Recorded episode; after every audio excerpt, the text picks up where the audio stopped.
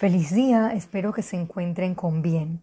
Hoy por hoy el acoso verbal, o sea, el bullying, es un agresor emocional fuerte en nuestra juventud.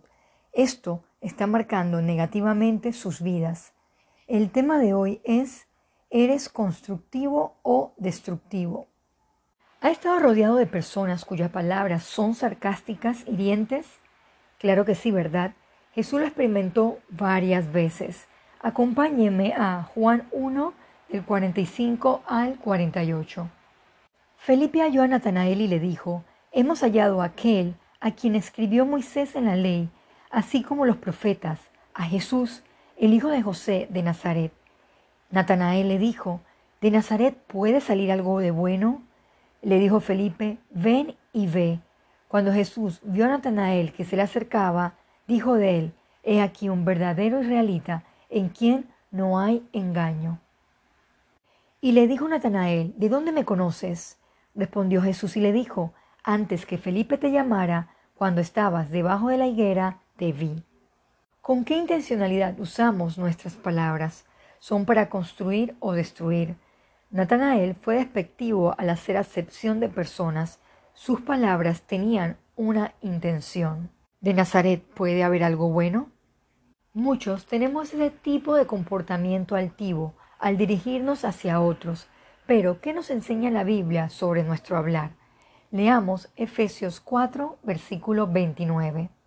Ninguna palabra corrompida salga de vuestra boca, sino la que sea buena para la necesaria edificación, a fin de dar gracia a los oyentes. Deben ser palabras edificantes, que construyan, que sean buenas. Procure reemplazar sus palabras negativas por mensajes diferentes. Hay un dicho que dice, somos dueños de lo que callamos, pero esclavos de lo que decimos. Busquemos Mateo 12:36.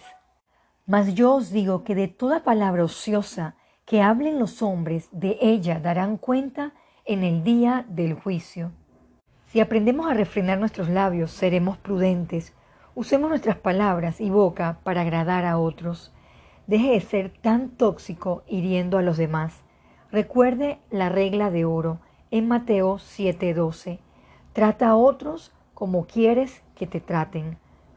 Querido oyente, no golpeemos a otros con nuestras palabras.